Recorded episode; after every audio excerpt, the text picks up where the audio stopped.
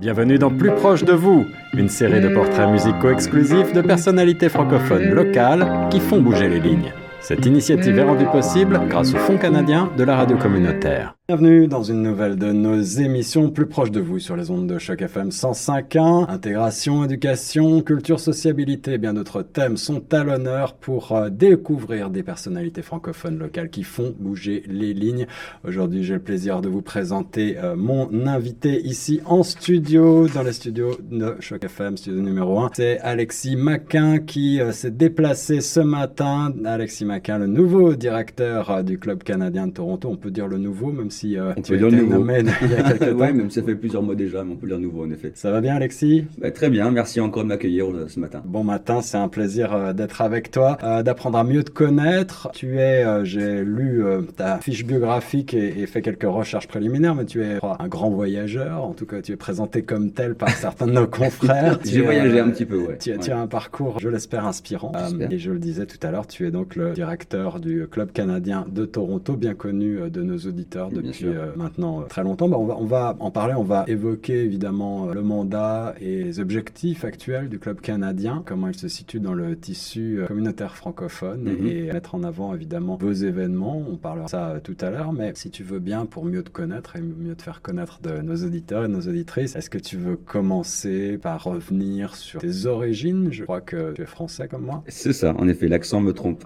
Eh oui. Donc oui, merci d'abord de, de m'accueillir. Donc je suis français en effet. Moi je suis né à Rochefort 84, donc je vais avoir 40 ans dans à peu près 6 mois. Donc cheveux blancs en effet poussent et j'ai même des cheveux blancs sur la barbe. Rochefort, ça se situe où? Rochefort, c'est à côté de La Rochelle. Donc on est entre Nantes et Bordeaux sur la côte atlantique. Et pour tous les férus d'histoire, Rochefort, c'est à côté de Hierbrouage, qui est le port de départ de Jacques Cartier. On est venu en effet euh, découvrir le Québec. Et c'est pour ça qu'on a beaucoup de Québécois qui viennent dans la belle région de la Saintonge et de la Charente-Maritime euh, pour euh, voir un petit peu et chercher dans les archives euh, municipales ou euh, régionales. Chercher leurs origines. Chercher leurs, leurs, origines, en effet. Et ça, c'est super intéressant. J'ai rencontré beaucoup de Québécois. Et un, le premier contact que j'ai eu avec le Canada, en fait, c'était, j'étais stagiaire, euh, je sais plus en quelle année, je pense que j'étais en fac à l'époque, et j'étais stagiaire de l'association France-Québec. Euh, j'ai fait un petit mémoire avec eux, et c'était mes premiers pas, justement, avec, avec le Québec. Donc, donc très intéressant. Donc, peut-être que mon histoire, dès la naissance, m'a apporté, en fin de compte, m'a amené jusqu'ici. Je ne sais pas. Mais, donc, pour revenir un petit peu aux origines, donc euh, donc moi j'ai presque 40 ans. Euh, tout à l'heure on en parlait ensemble. Euh, j'ai un petit peu voyagé et, c'est marrant parce que j'ai beaucoup voyagé, mais on, j'ai commencé très tard puisque j'ai eu une. D'abord j'ai fait une, licence en histoire à la, à la Rochelle. Alors on pouvait l'entendre, je pense, dans les, les premières phrases que tu as prononcées. L'histoire a intérêt particulier à ton cœur. Tu, tu, tu nous évoquais les origines effectivement de la région et la connexion avec le Québec. pourquoi pourquoi avoir étudié l'histoire alors moi, en fait, euh, bah, l'histoire pour moi c'était une logique puisque dès que j'ai toujours été fan d'histoire en fait. je me rappelle quand j'avais 8 ans, j'étais en CM1 ou en CM2, euh, je me disais je vais faire prof d'histoire et euh, c'était l'objectif en fait, prof à l'université en histoire. Donc pour moi c'était une vraiment, j'ai même pas cherché à faire autre chose. j'ai fait mon baccalauréat donc en France, donc évidemment c'est juste après le secondaire et directement je suis allé en, faculté en histoire. J'ai fait ma licence d'histoire et je partais pour faire après peut-être le CAPES, donc la certification en enseignement en France. Et euh, bah, au final, je me suis pris euh, juste après donc cette licence-là. Bah, ce que j'ai fait, c'est que je suis parti à l'étranger pour euh, pour apprendre, pour enseigner le français, ce qu'on appelle un TA, un teaching assistant, en Irlande du Nord, à Belfast. Ça, c'était en 2005. Et ça a été l'année qui qui a tout changé un petit peu, puisque bah au final, moi qui étais parti pour avec à finir enseignant et, et partir comme ça pour être sur, en histoire, bah ça a tout changé et j'ai au final euh, bah, bifurqué et fait totalement autre chose que je jamais pensé faire. Donc au final, au final, ça veut bien dire que même si on sait ce qu'on veut faire dès le départ, dès qu'on est jeune, et pourtant Dieu sait qu'il y a plein de monde qui savent pas faire, ils savent pas, qu'ils feront demain. Eh bien, la vie fait que parfois, bah, c'est pas du tout ce qu'on avait prévu. Et j'en suis le, la, preuve vivante parce que j'ai pas pensé du tout un jour habiter à Toronto, être le directeur général du club canadien. Voilà, donc euh, c'est assez bizarre et euh, c'est cette histoire qui m'a fait euh, venir jusque là. En tout cas, c'est euh, c'est un parcours un, peu bizarre. Donc, euh, j'ai fait TA, donc euh, donc assistant de langue en Irlande. Alors pour, pour excuse-moi t'interrompre, mais pour bien comprendre, tu avais quand même cette envie, ce goût du large de, de partir travailler un peu à l'étranger en Irlande. Pourquoi le choix de l'Irlande bah, Alors en fait, bah, le choix, ça a été c'est pas très compliqué. en gros, c'est ma professeure d'anglais qui était en licence qui nous a demandé qui veut partir à l'étranger et c'était donc c'était euh, le c'était comment je sais plus comment on appelle ça c'était le le British Council exactement qui en fin de compte qui est l'équivalent de l'éducation nationale euh, en, en, UK et euh, en gros qui offre un programme pour les les Français pour venir en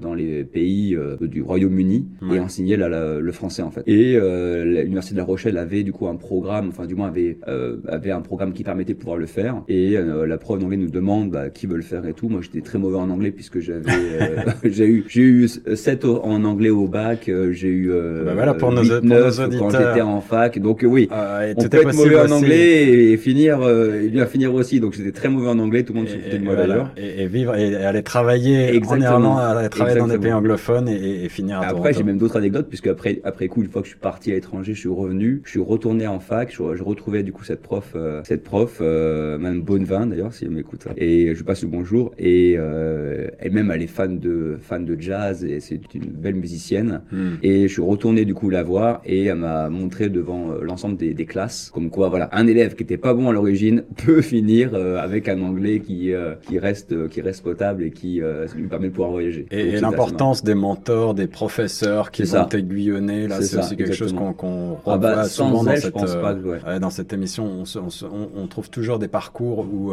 quelqu'un a changé sa vie radicalement grâce à la rencontre avec euh, effectivement quelqu'un qui va se positionner comme mentor, qui va euh, en tout cas euh, ouvrir les yeux sur le monde, ouvrir les yeux sur d'autres possibilités qu'on n'avait pas forcément. Et c'est exactement ça parce que comme je disais tout à l'heure, donc j'étais très mauvais en anglais, mais du coup elle a défendu mon, mon profil parce qu'en effet c'était fallait être sélectionné et elle a vu que bah il y avait vraiment une motivation derrière et à l'époque j'étais avec avec ma petite amie française et de plusieurs années j'ai dit bah je pars. Voilà. Du coup j'ai tout claqué et je suis parti, je parlais pas anglais. Euh, je suis arrivé dans mon premier pub le soir même à Belfast. Je demande un coca. Euh, le, bar, le barman me dit c'est quoi un coca? Je dis, un Coca-Cola, vous connaissez pas Coca-Cola? Ah, Coke Un Coke. Ah là là, enfin voilà, c'est des trucs comme ça qui sont marrants comme anecdote. Ça fait plus de, ça fait plus de 15 ans. Mais euh, ça m'a marqué de, de voir que, bah, on est fait juste sur une prononciation, sur des mots qui pour nous, français, bah, tout le monde connaît Coca. Bah, sauf que quand tu viens dans le UK par exemple, bah, Coca, c'est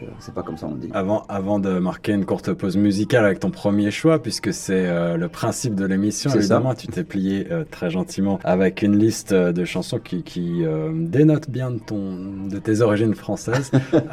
mais Alexis, je vais te demander tes premiers souvenirs en Irlande. C'est pas trop complexe justement d'enseigner le français lorsque l'on, soi-même, on n'a pas forcément une très bonne maîtrise de l'anglais. Comment est-ce que ça se passe? Bon, en fait, donc moi en tant que TA, on est on est chapeauté par par une prof de français du lycée, c'était dans, un lycée, et euh, moi j'étais en cours de, de, langue, cours de discussion en fait. D'accord. Donc euh, en gros, je servais euh, de personnes qui, avec qui les élèves allaient converser, et j'étais là pour vraiment sur la partie orale plus que sur la partie grammaire, orthographe, etc. Donc c'est pour ça que c'était quand même beaucoup plus simple, même si en effet, bah, en fin de compte, c'était un, c'est marrant, c'est ça aussi forgé comment je suis dans le business où je fais beaucoup de, de partenariats gagnant-gagnant. Bah là, c'était à peu près pareil en fait, puisque j'ai donné du coup du français, mais eux, j'ai appris énormément avec mes élèves à l'époque, euh, que ce soit de la culture irlandaise, de la musique irlandaise. J'ai plein d'anecdotes dessus, et en fin de compte, bah, j'ai appris aussi le français évidemment, la culture aussi, mais il y avait aussi un partage dedans, et c'est ça qui était aussi sympa. Premier choix musical d'Alexis Maca, mon invité dans Plus proche de vous ce matin, c'est Michel Sardou avec euh, Il était là, le fauteuil. Pourquoi ce premier choix, euh, Alexis? Bah, Michel Sardou, je pense que si ma famille regarde cette émission, elle va rigoler, parce que Michel Sardou, c'est la star de la famille. Euh, ah côté de mon père, on est grandi avec Michel? Ah, on a grandi avec Michel. Michel, c'est euh, c'est toute la famille. Euh, mais mon père est un fan absolu, toute ma famille côté paternel est, est, vraiment fan. évidemment, bah, quand on grandit avec un chanteur, bah voilà, ça, ça marque. Ça marque. Et Michel Sardou, en effet, je suis aussi un grand fan, je connais beaucoup de chansons. Et, et du coup, le fauteuil, c'est particulier parce que c'est une chanson qui est, où il y a vraiment des très belles paroles. Et c'est surtout aussi bah, parce que il parle de son père. Voilà. Donc, ça te rappelle ta famille. C'est exactement, c'est ça. Allez, quelques notes sur les ondes de choc, Sardou.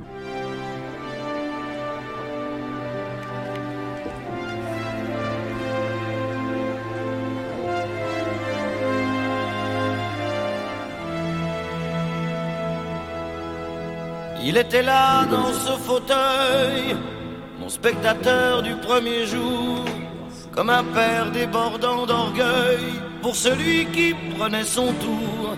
Il était là dans ce fauteuil, premier témoin de mes faux pas, le cœur tremblant comme une feuille, croyant que je ne savais pas.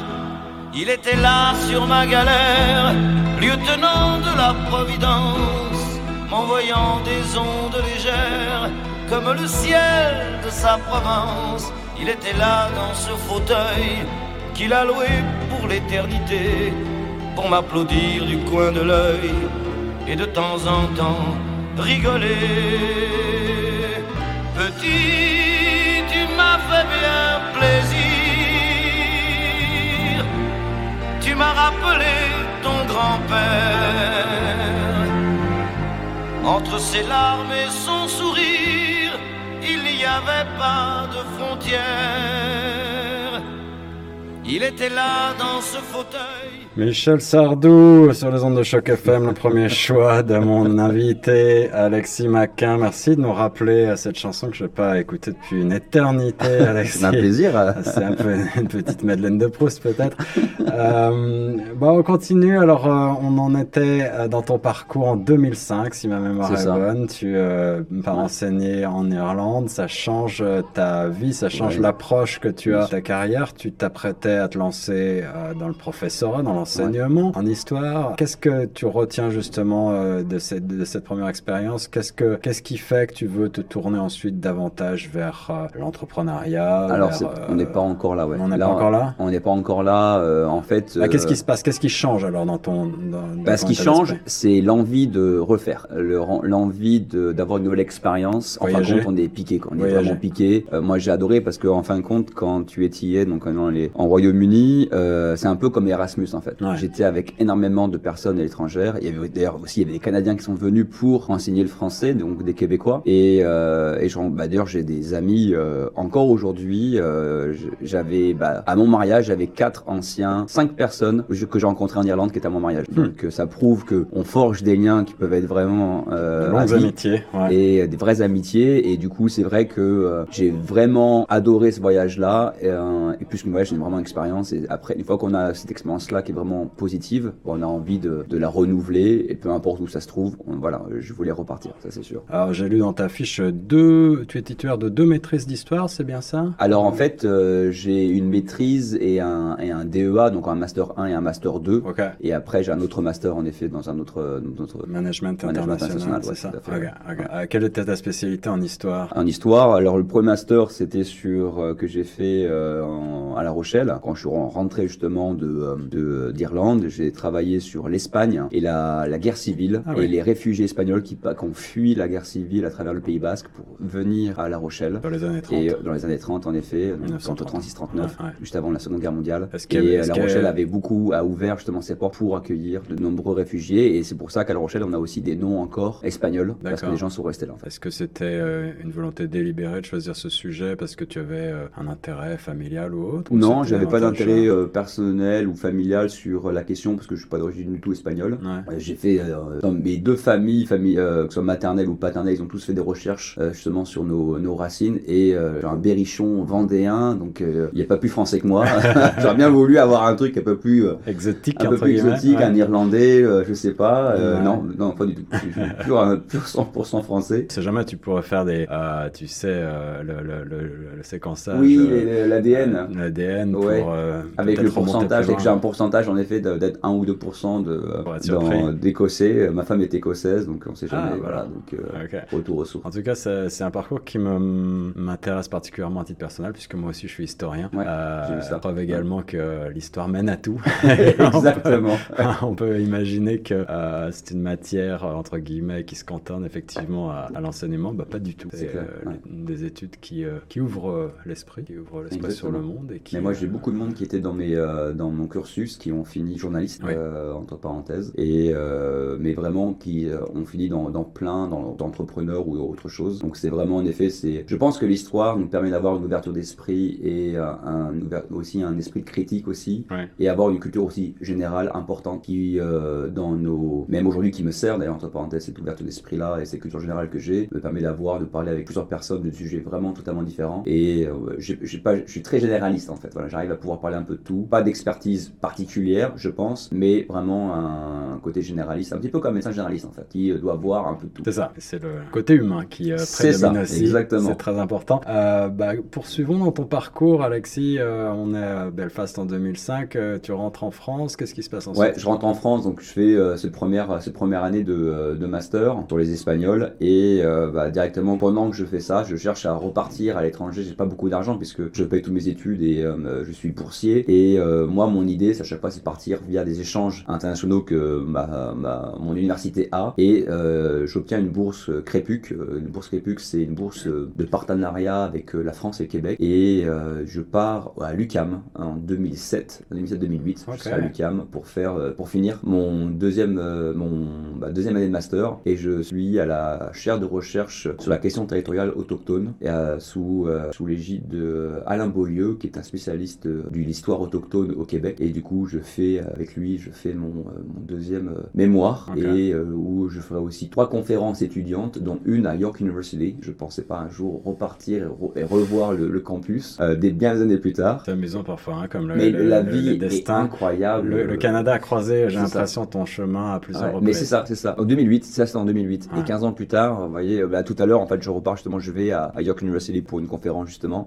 Et voilà, c'est marrant de qu'on voit. Pour moi, la vie, c'est vraiment un puzzle en fait. Il y a plein de petites pièces que l'on crée euh, au fur et à mesure de notre vie. Et à un moment donné, ça a du sens. Pendant très longtemps, ça n'a pas de sens parce qu'on a un peu des pièces là sont un peu éparpillées partout. Et quand on les met ensemble et qu'on voit un petit peu la, la, grande, la grande image, on voit ah maintenant je comprends pourquoi j'ai fait tout ça en fait. Là c'est ça. Quand tu te retrouves euh, sur le territoire canadien, est-ce que tu tombes en amour avec le pays euh, Aussi, aussi bien évidemment. Ouais, moi je tombe en amour évidemment avec avec le Québec, avec le, avec le Canada. Mais c'est vrai qu'en tant que Français, bah, le, pour nous le Canada c'est le Québec avant tout. Euh, dans l'imaginaire en tout cas.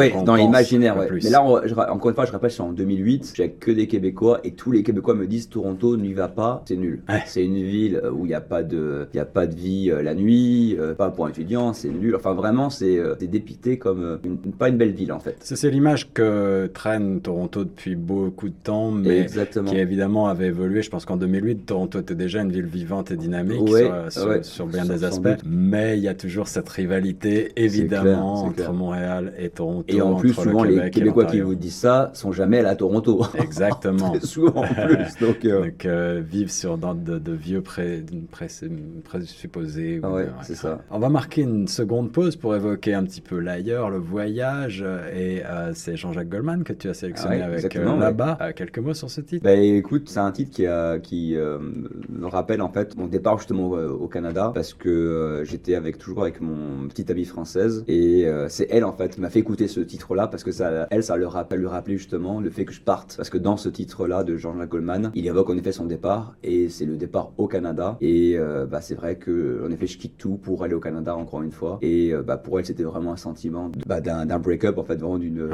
d'une rupture, en fait. Et ça, ça lui a fait très très mal. Et euh, alors que pour moi, je vivais ça comme un, aventure. Une, une aventure. J'avais envie de partir, etc. On, on, plaque tout. Et les paroles, en effet, sont vraiment me parlent beaucoup, en fait. Allez, un classique sorti en en 87, si ma mémoire est bonne. C'est là-bas, Jean-Jacques Goldman, quelques notes sur choc.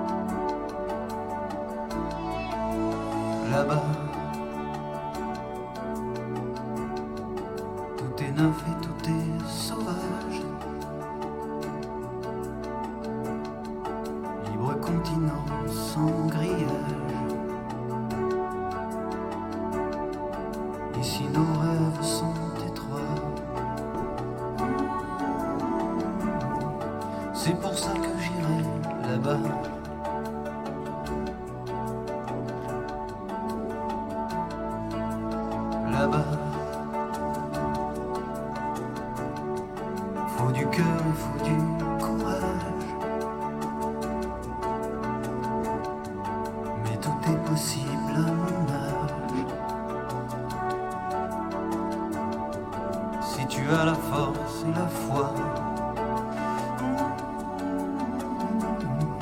L'or est à portée de tes doigts.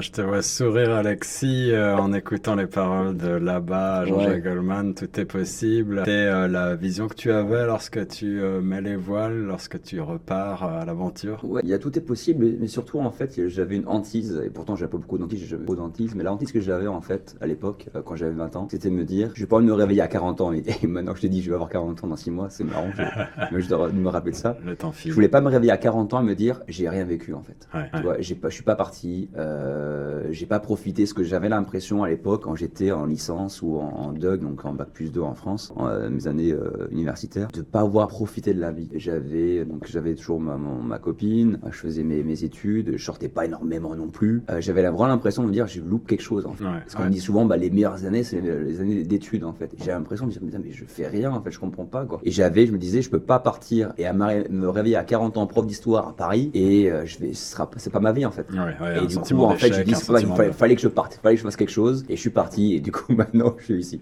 j'espère que tu as un sentiment de complétude maintenant. Oui, complétude, je sais pas, mais en tout cas, euh, je suis content de ce que j'ai fait. Ça n'a rien du tout à voir avec ce que je pensais, mais ça c'est ma vie quoi qu'il arrive, parce que j'ai jamais tous les plans que j'ai fait ça n'a pas marché. Donc à un moment donné, je me dis bah écoute, on va avec le flow et on va voir ce qui va se passer quoi. c'est deux choses intéressantes. Euh, d'abord, euh, tous les plans que j'ai fait, ça n'a pas marché. Ça nous donne cette idée de persévérance, qui est, je pense, un enseignement très important, surtout quand on est entrepreneur. Euh, on dit souvent qu'on mesure le succès d'un entrepreneur au nombre d'échecs qu'il a, euh, auxquels il mm-hmm. a fait face auparavant, au nombre de portes qui se sont fermées, au nombre de ah faillites. Ça, c'est très important. Et puis, euh, et puis effectivement, cette, volonté de voyager pour découvrir le monde, mm. cette soif de découvrir, on la retrouve chez beaucoup d'immigrants ici à Toronto qui ont décidé effectivement, parfois dans la douleur, de lâcher mm. un petit peu tout, famille, amis, et beaucoup de peut-être aussi appartements, travail et d'autres choses pour euh, partir à l'aventure et aller vers quelque chose qu'on ne connaît pas. C'est ça, euh, l'inconnu. L'inconnu, mais en fait, euh, effectivement, on peut imaginer que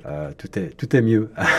Exactement, bah, de toute façon, c'est ça. On, est en quête d'un Eldorado. Voilà, bah, de toute façon, il faut avoir cet esprit positif, hein, parce que si on part quelque part et on va dire que ça va être moins bien que là où on est, on part pas en fait. C'est ça. Mais c'est vrai que c'est pas facile pour tout, de le faire, et surtout en fait, c'est pas donné à tout le monde non plus. Il faut se dire déjà, je pense que toutes les personnes qui viennent, que ce soit au Canada ou ailleurs, qui prennent le pas et de, de partir et de quitter, c'est déjà, il faut dire bravo déjà. Je pense que c'est important de se dire bravo en fait. On, se le dit pas, c'est assez souvent. Voilà, t'as fait du bon boulot, t'es parti, c'est pas donné à tout le monde, tu prends un risque. Et, rien que le fait de prendre un risque, comme l'entrepreneuriat, bravo. Faut pas se dire, euh, oh, je vais me planter, etc. Non, non. Déjà, faut déjà se féliciter. C'est comme le bonheur, faut se dire, je suis content, je suis heureux. Bah, c'est pareil quand on est, quand on fait quelque chose. Voilà, faut se dire positif. C'est pas, c'est pas de dire, euh, j'ai envie de me, c'est pas de l'ego, se flatter l'ego, c'est vraiment, c'est interne à soi, de dire, ok, là, c'est du bon travail, ce que t'as fait. Ça veut pas dire que t'as réussi, au moins, c'est dire que t'as fait quelque chose de bien, il faut se le dire. On évoquait euh, ton goût pour l'histoire, ta passion pour l'histoire et euh, les études qui euh, allaient avec. Quand est-ce que tu t'es rendu compte que tu voulais faire autre chose? Le, management international, c'est arrivé dans un deuxième temps? Ouais, dans un deuxième temps, en effet.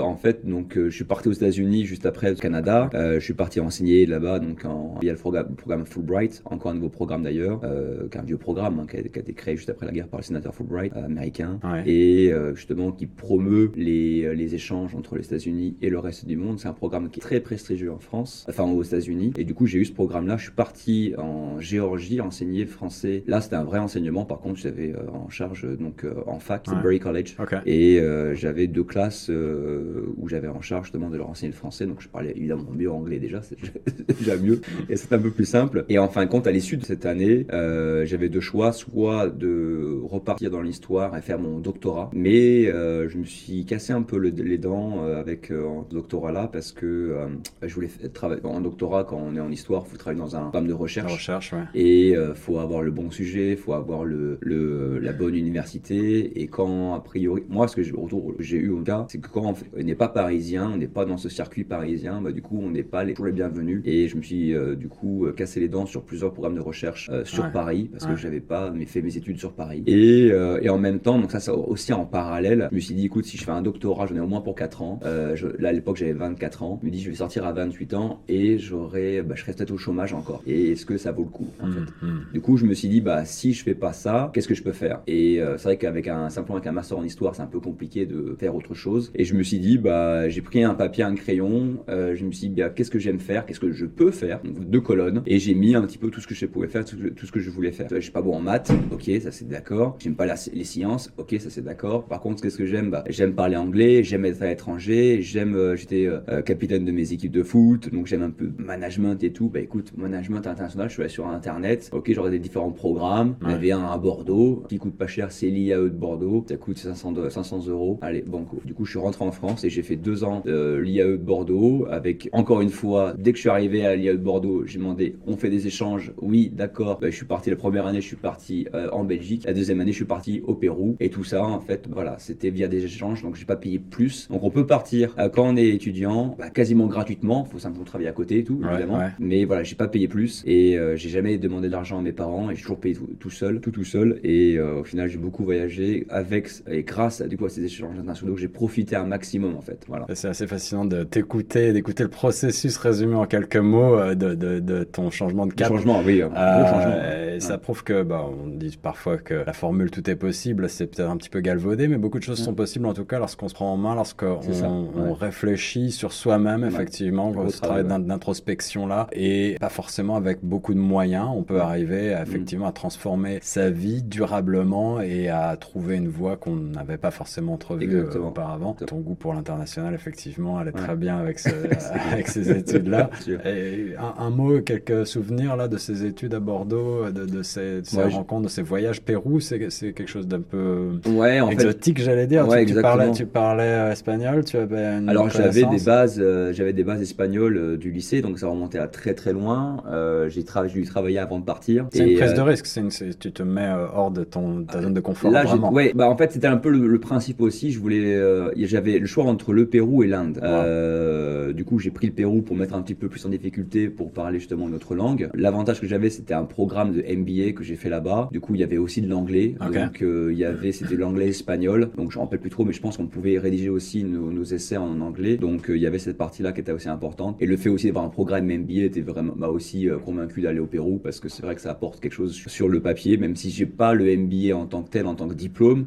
J'ai fait des, pas mal de, bah, tout un semestre en, en MBA qui m'a aussi ouvert des portes et m'a apporté pas mal de choses aussi en tant que, en tant que personne évidemment. Et ce goût de l'entrepreneuriat, ce goût de partir encore une fois à l'aventure, mais dans la sphère professionnelle, de partir d'une feuille blanche peut-être euh, Ça t'est venu à ce moment-là? Euh, Non, ça s'est fait vraiment un petit peu au hasard. En gros, euh, l'entrepreneuriat s'est fait au fur et à mesure. D'abord, j'étais business developer pour des sociétés, que ce soit à Chicago, parce que j'ai fait un, un, VIE à Chicago pour vendre des bières, des bières françaises. Oh, alors attends, attends, on, on était au Pérou, maintenant on part à Chicago. Tu dis que tu as un petit peu voyagé, là, ça fait quand même déjà pas mal de pays qu'on traverse. Ça fait beaucoup, ouais. En fait, bah, c'est simple, je suis parti du Pérou. Alors, bon, euh, si on fait dans le détail, en fait, euh, j'étais donc euh, j'étais au Pérou, je finissais ce, ce master avec, ces pro, avec ce programme MBA et en même temps, je cherchais un stage. Et le désavantage des IAE, c'est qu'il n'y a pas beaucoup, enfin à l'époque du moins, il y a 10 ans de ça, donc casser du sucre sur les, le dos d'IAE. Mais la plupart des élèves qui étaient avec moi, les étudiants qui étaient avec moi, venaient des grandes écoles de Paris ou de Lille. Et j'ai profité de leurs accès sur les stages pour trouver un stage qui s'est transformé à la fin en tant que VIE. C'était une société qui, euh, une association qui cherchait du coup quelqu'un pour développer le secteur de la bière à Chicago. Du coup, je suis allé en Belgique parce que c'était basé en Belgique. J'ai fait six mois en Belgique et après je suis allé à Chicago. Donc la Belgique aussi est dans mon cœur parce que j'ai fait à Anvers et Bruxelles et avant de partir après à Chicago pendant plus d'un an. Évidemment, la Belgique, expert, pays expert en matière de, bière. tu me dis que développer le secteur de la bière à, Chicago, y ça veut dire qu'il n'y avait pas véritablement d'industrie Alors, il y a une grosse industrie de la bière, sauf que la France n'est pas connue pour la bière. Donc ça, c'est un, une grande problématique. En fin de compte, je représentais neuf brasseries françaises, dont quatre étaient dans le nord et l'est de la France. Mhm. J'avais aussi une, bah, la, bière de la Corse. J'ai oublié le nom, évidemment. C'est on n'a pas besoin de citer de nom. Euh, évidemment, on va dire qu'on consomme l'alcool avec modération, comme d'habitude. Évidemment. Enfin bref, du coup, j'avais neuf brasseries, 50 euh, marques euh, à vendre. Et bah là-bas, on fait face à toute la concurrence de craft beer américaine, tout ce qui est Bud Light, ou après toutes les, aussi toutes les bières belges, mais aussi les bières allemandes, autrichiennes, des, des, goûts, des styles de bière qui sont très différents aussi. Voilà, donc il y avait vraiment il y a pléthore de choix et du coup il y a un gros travail à faire et on a essayé de travailler, on a bien travaillé. La difficulté qu'on a eu après pour renouveler, c'est que le visa nous permettait pas pouvoir d'être renouvelé, ce qui a fait que j'ai dû partir des États-Unis. Tu te sentais à l'aise dans ces bottes d'entrepreneur pour aller vendre un produit comme, comme une bière française dans une terre où il y a effectivement une, déjà une grosse concurrence euh, internationale? Clair. en fait, ça, je pense que cette expérience-là a marqué justement le parcours que j'aurai après, parce qu'en fin de compte, euh, bah, j'ai toujours été euh, dans justement dans ces postes où il fallait défricher, il fallait t'es tout seul et va, écoute, tu prends un ordinateur et t'es parti. Et j'ai fait ça beaucoup dans beaucoup de mes parcours professionnels. J'ai souvent été seul à travailler, à aller chercher et que ce soit partir à l'étranger en temps pour étudier ou pour travailler. Au final, bah, à chaque fois, j'ai dû trouver des, des, solutions externes pour faire mon petit chemin. Et bah, à Chicago, c'était comme ça. À Toronto, quand je suis rentré, après je suis venu à Toronto, bah, c'est pareil, c'était aussi un parcours de ce qu'on appelle des, des, chasseurs en fait. Souvent dans le commercial, on a soit, soit un chasseur, soit un cueilleur. euh, Bah, souvent, moi, j'étais pris en tant que, que, chasseur pour aller justement développer les, euh, les, le portefeuille, développer les clients, aller chercher plus de clients, etc. Arrêtons-nous deux minutes sur euh, ta première euh, rencontre avec la ville reine. À Toronto, tu arrives en 2014, c'est ça? 2014. et, et c'est dans le cadre de quelle industrie que tu pars travailler à Toronto? Alors en fait, euh, bah, en fait zéro. Que au départ, euh, quand je rentre de Chicago en fin 2013, je veux repartir tout de suite à Chicago. J'ai je loupe un poste en Minnesota et je me dis, bah, dans ce cas-là, si je peux pas aller au Minnesota, bah, écoute, je vais aller, euh, je vais retourner au Canada. Donc je vais, je demande un PVT pour une vacances travail deux fois que j'ai pas. Du coup, je me dis, bon, bah, à un moment donné, bah, si je l'ai pas, bah, je vais aller tout seul. Ce qui fait que je prends un billet d'avion où je me donne deux mois avec un peu d'économie et j'arrive, ça c'est en début avril 2014 à Montréal où je passe une semaine chez une amie. Je me dis, parce que je voulais m'installer d'abord à Montréal. Et au bout d'une semaine, je me dis, c'est pas là où il faut que je sois parce que mon français ne va pas m'apporter quelque chose. Euh, tout le monde est français, tout le monde est francophone euh, au Québec, donc ça, ça, sert à rien en fait. Ce que je fais, du coup, je prends un bus et je vais, euh, je connaissais une personne à Toronto, genre c'est chez elle deux nuits, je pense. C'était largement suffisant puisqu'on on a plus, aussi pu parler après coup. et du coup, je prends une, voilà, c'est ça, et je prends une, une petite, une petite chambre et pendant deux mois, je me consacre à aller trouver un travail, à trouver un travail, surtout en fin de compte, trouver un travail qui va me sponsoriser parce que je n'avais pas de visa en fait. Hein. Ah pas de travail, rien. Là aussi, euh, supplémentaires. Là aussi, ton, ton parcours résonne avec le mien parce que moi je suis arrivé un petit peu plus tard, 2015, mais moi aussi sans visa, en tant que touriste, et c'est vrai que c'est. Faut pas dire l'immigration ça. Là aussi, exactement, mais maintenant la prescription, je pense. Mais là aussi, c'est effectivement un peu compliqué, c'est vraiment l'aventure euh, et on sait pas, on sait pas de quoi euh, va être fait. Tu te voyais pas revenir en France, j'imagine, à ce, à ce stade-là. Non, ouais, parce que là, là j'étais plus que piqué. Tout à l'heure, on nous disait en 2005, voilà, c'est ma première piqûre. Là, j'étais plus que piqué. Je voulais vraiment, quoi qu'il arrive, euh, vivre à l'étranger et, le Canada. Et je me suis dit, bon, j'ai deux mois, j'avais deux mois d'économie. Et à la fin du, du, un mois et demi, j'ai trouvé une entreprise qui m'a fait confiance. Et c'est là justement où je développe euh, le, leur activité. C'était dans le, tout ce qui est landscaping. Et en fait, euh, je vends du sable. Donc là, c'est là où je me dis, je peux vendre tout parce que je vends du sable. Ah ouais, voilà. l'expression vendre du sable dans le désert. Exactement. voilà, c'est ça. Là, je l'ai fait en fait. Donc du coup, ça fait rigoler beaucoup de gens, mais c'est vrai que c'est une expérience qui m'a beaucoup aidé, beaucoup aidé. D'une pour rester au Canada déjà, parce que ça m'a permis aussi derrière de pouvoir faire ma résidence permanente. Et c'est aussi mon expérience qui c'est la seule expérience qui s'est vraiment mal finie, puisque j'ai été licencié sur Skype. Donc sur Skype, euh, un lundi matin, alors après une réunion euh, hebdomadaire, on me dit Alexis, bah reste là et tout. Euh, je me rappelle encore du la phrase que mon CEO me dit We're gonna let you go. Ok, on va te laisser partir. On partir. Ok, on va laisser partir j'ai eu deux semaines, voilà, tu plies bagage et c'est fini. Et là, j'avais pas encore fait ma de. Non, rien et tout, j'avais que deux semaines et c'est fini. Merci, à l'américaine. À l'américaine. Et du coup, en fait, ça te forge aussi parce que tu te dis, bah voilà, en fait, euh, on se plaint beaucoup en France, mais le salarié, il est tellement, euh, en France, euh, il est tellement protégé. Bah là, en fin de compte, quand on vit en Amérique du Nord, on se dit c'est super beau, etc., bah tu as aussi as les bons côtés, mais ça, c'est aussi le mauvais côté. Mais tu peux pas te plaindre à un moment donné. Quand tu, quand tu vas à l'étranger, tu prends les bons et les mauvais côtés. Et bah là, j'ai pris le mauvais côté aussi. Bah ça m'a fait grandir puisque après, bah, j'ai dû me démerder pour aller chercher un autre permis de travail avec une autre entreprise. Et là, encore une fois, super compliqué aussi parce que chercher encore un travail où t'es pas, faut que tu cherches un, sponsor un sponsor, c'est plus complexe. Hein, encore, encore complexe. Et là, je finis dans, un, dans une école euh, en tant que directeur marketing. Euh, ça, c'est en, 2000, en 2016. Et fin 2016, j'ai ma, ma demande de résidence permanente qui est acceptée. Ouf. Et ça. c'est aussi quelque chose qui tranquillise un petit peu parce que vivre dans le stress, c'est permanent, c'est très difficile.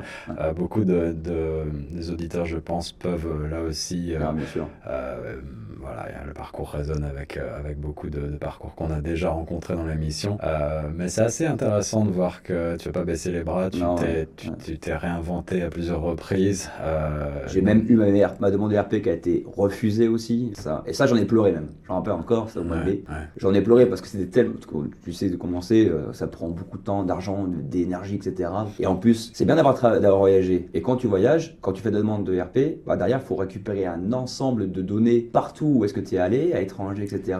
Moi qui ai vécu aux États-Unis, j'ai dû demander au FBI de m'envoyer un document qui n'est pas arrivé à temps. Ah, du coup, je l'envoie pas. Refusé. Et à la fin, je me dis, ben, là, je me rappelle au mois de mai, c'est en mai 2016, je me dis, ben, je le refais pas, quoi. Je pars en France. J'étais tellement vexé de ne pas, euh, pas l'avoir eu. on n'imagine même pas que ouais, c'est ça. ça peut pas aboutir. Ah non, c'est clair. Et euh, bah, après coup, évidemment, on se, on se remet dedans et euh, je l'ai refait. Et c'est vrai que j'étais vraiment très vexé. Je me dis, bah là, c'est pas possible.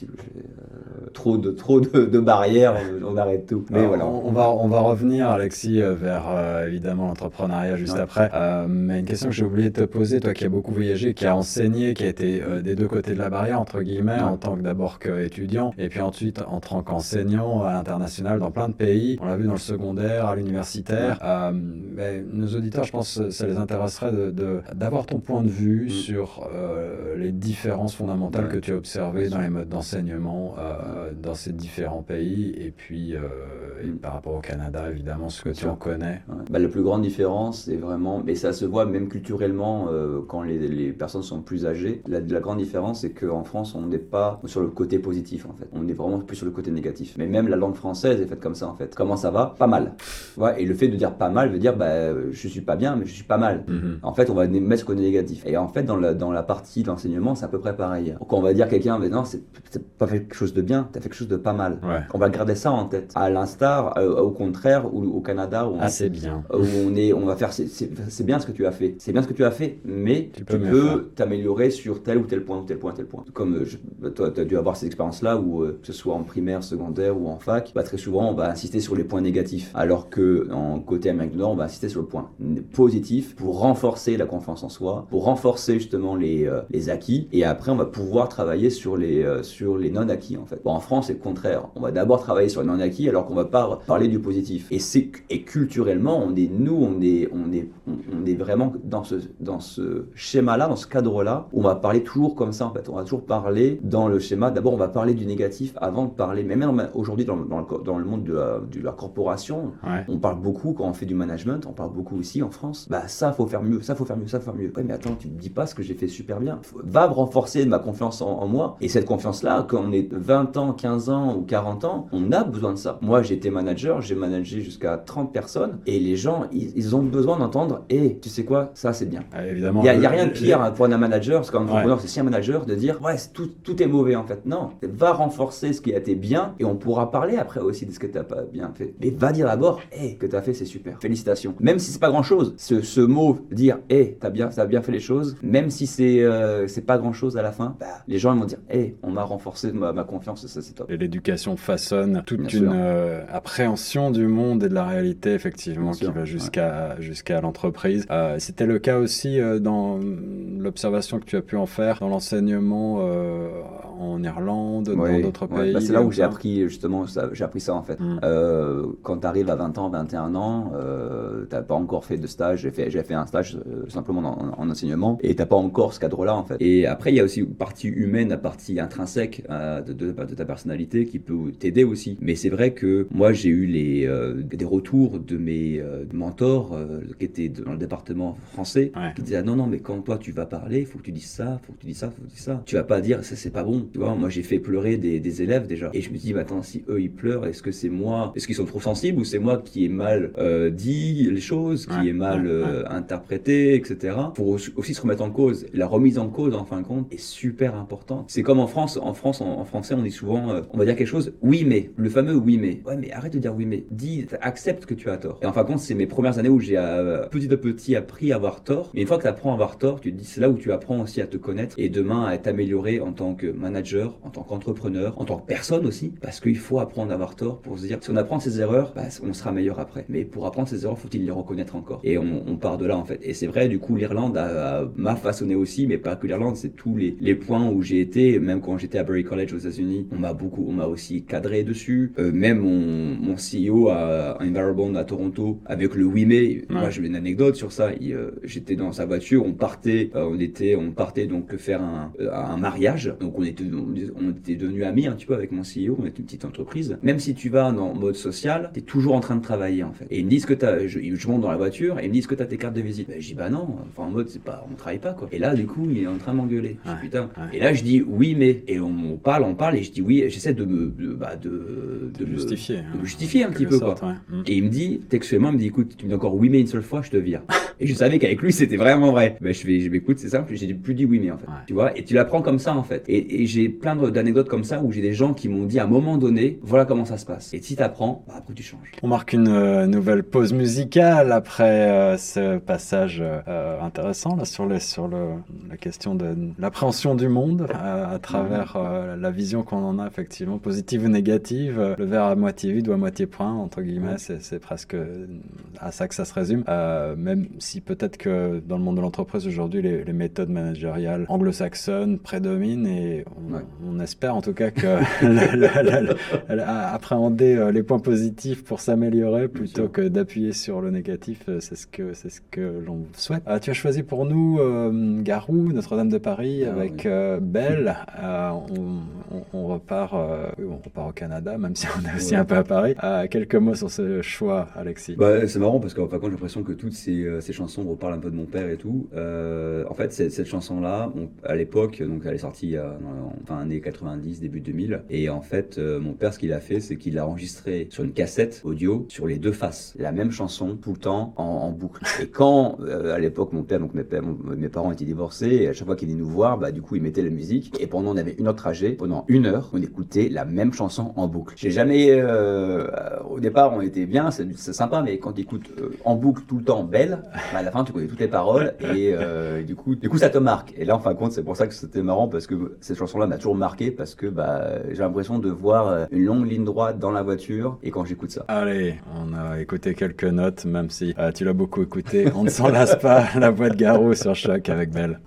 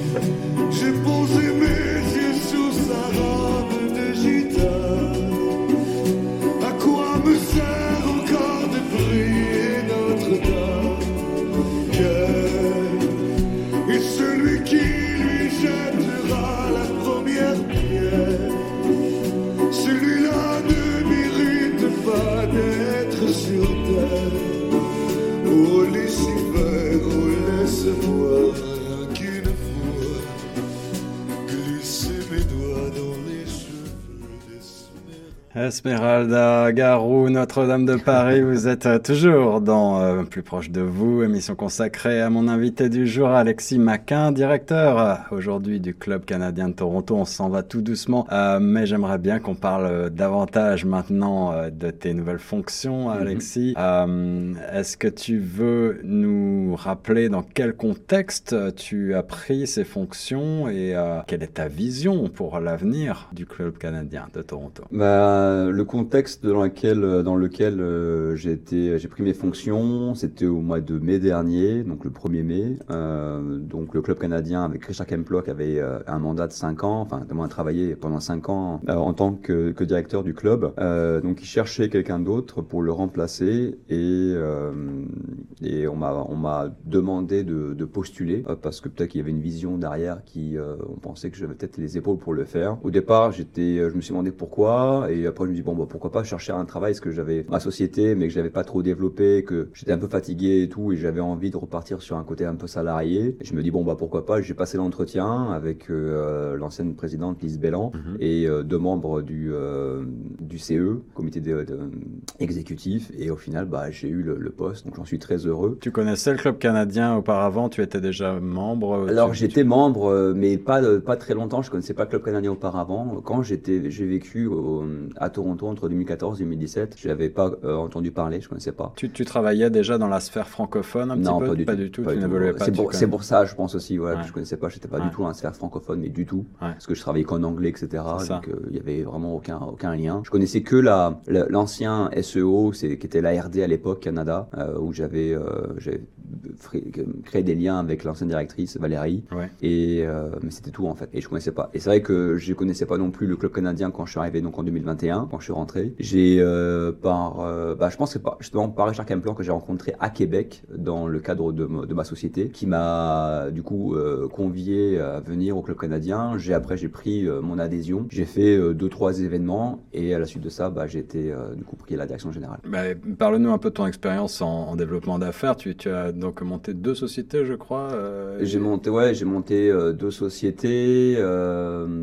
j'ai développé aussi l'entreprise de mon père où on avait on a recréé l'entreprise de mon père en 2013 ensemble, euh, donc euh, j'étais dans les papiers et, euh, et que j'ai repris après en la direction générale en, en 2000, 2017, entre 2007 et 2022. Quelle spécialité? C'était dans l'éducation. voilà, c'était un centre de formation. C'est toujours un centre de formation. Il a été, ça a été vendu cette année d'ailleurs. Et centre de, centre de formation spécialisé dans la sécurité privée, mais pas que. Après, on a développé justement. Mon rôle, c'était de développer. Et donc, on a développé sur plusieurs métiers euh, comme la, maçonnerie, comme euh, l'aide euh, l'aide à la petite enfance, etc. Donc je, voilà, on a fait pas mal de choses. Et en parallèle de ça, pendant que j'étais à la direction générale de, de cette entreprise-là, j'ai aussi monté une, autre entreprise qui, est un, qui était une entreprise de, de recrutement. Ouais. C'était un peu comme Randstad, donc c'était une dans l'intérim, spécialisé en sécurité privée. Et que j'ai créé ça en, pendant la, pandémie, justement, bah, pendant qu'il y a eu la, la pandémie,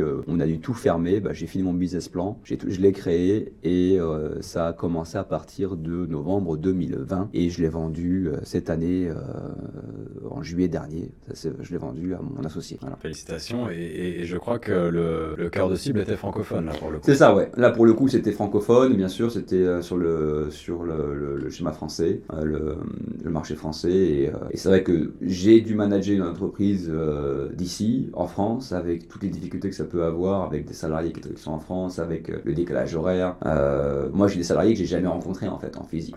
Donc c'était vraiment vraiment compliqué. Ce côté-là m'a vraiment épuisé d'ailleurs, et c'est une raison aussi pour laquelle j'ai euh, j'ai décidé d'arrêter de, de vendre parce que j'avais plus la force morale de continuer. Et d'ailleurs c'est un de mes de mes de mes conseils à deux entrepreneurs que cette, cette société-là, je l'ai créée non pas par passion parce que j'ai aucune passion par rapport à l'intérim, le recrutement ou la partie sécurité, mais plus par opportunité d'affaires. Et euh, si l'entreprise qu'on crée via l'opportunité d'affaires ne vous permet pas de survivre, donc je ne me suis pas payé pendant deux ans, bah, souvent, il faut quand même préciser, c'est souvent la réalité pour beaucoup d'entrepreneurs. Les deux premières années sont euh, ça passe ou ça casse et on, ne se paye pas. C'est ça. Donc je ne me suis pas payé pendant deux ans et c'est vrai que j'ai travaillé énormément et en plus dans un contexte pandémique. Dans un contexte pandémique et en plus derrière, je travaillais aussi avec ma société euh, du coup le centre de formation donc j'avais deux casquettes. Donc euh, très très fatigant. Il y avait 30 salariés d'un côté, j'en avais 5 de l'autre. À, à, distance.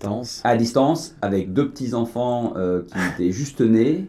Ouais, je pense que j'ai mis toutes les chances de mon côté pour réussir. ouais, ça ne pas être facile. Est-ce que pour l'anecdote, tu as, ça t'est arrivé de licencier quelqu'un par Skype? Oui.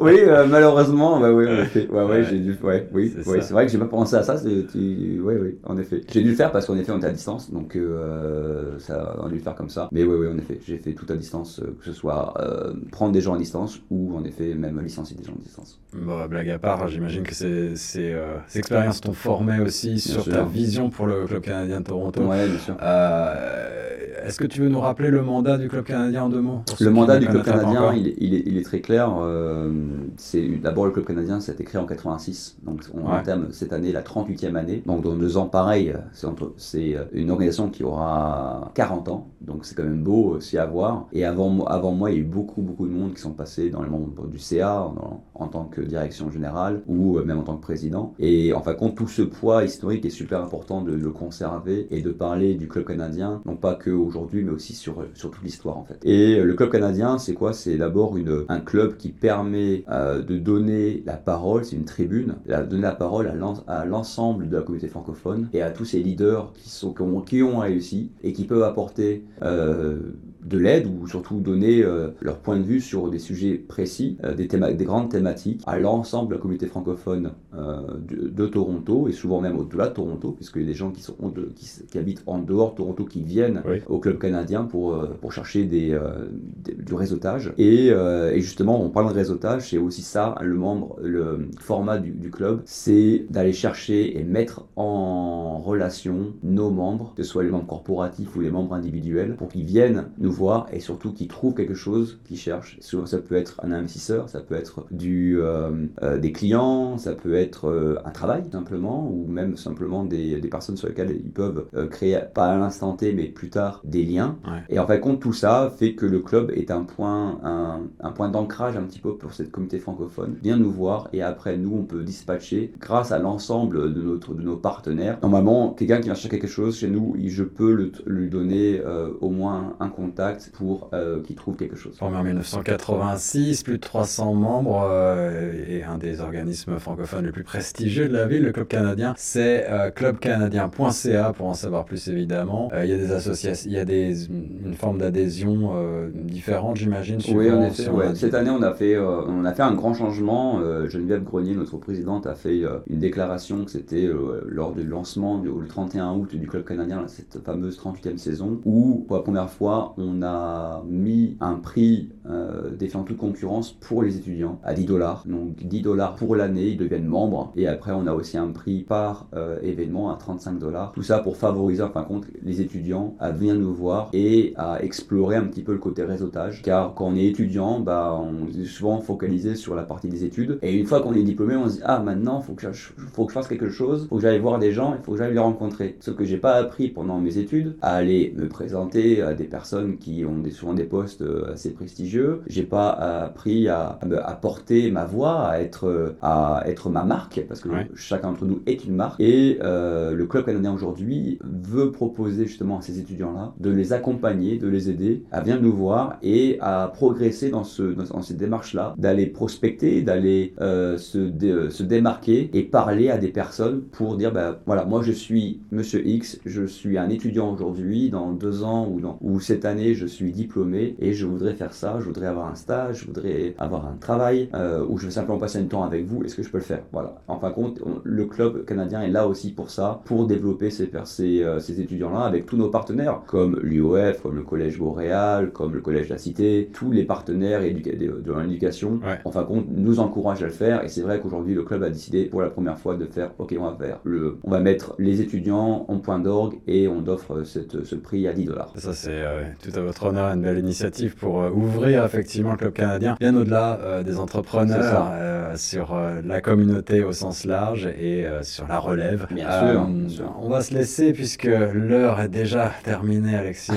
L'heure a filé très très vite. Ah, tu as choisi un titre que j'aime beaucoup, très très beau titre pour terminer cette émission avec Nino Ferrer, le Sud. Quelques mots pour nous, expliquer pourquoi. Bah, Nino Ferrer, c'est simple, c'était une des premières chansons que j'ai écoutées et à, l'école.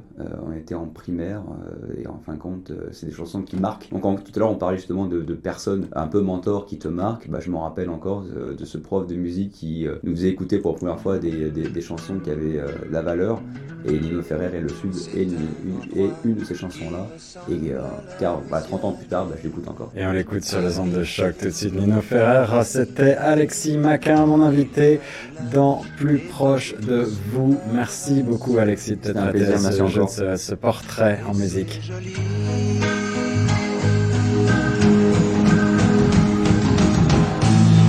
On dirait le sud, le temps dure longtemps, et la vie sûrement. Plus d'un million d'années.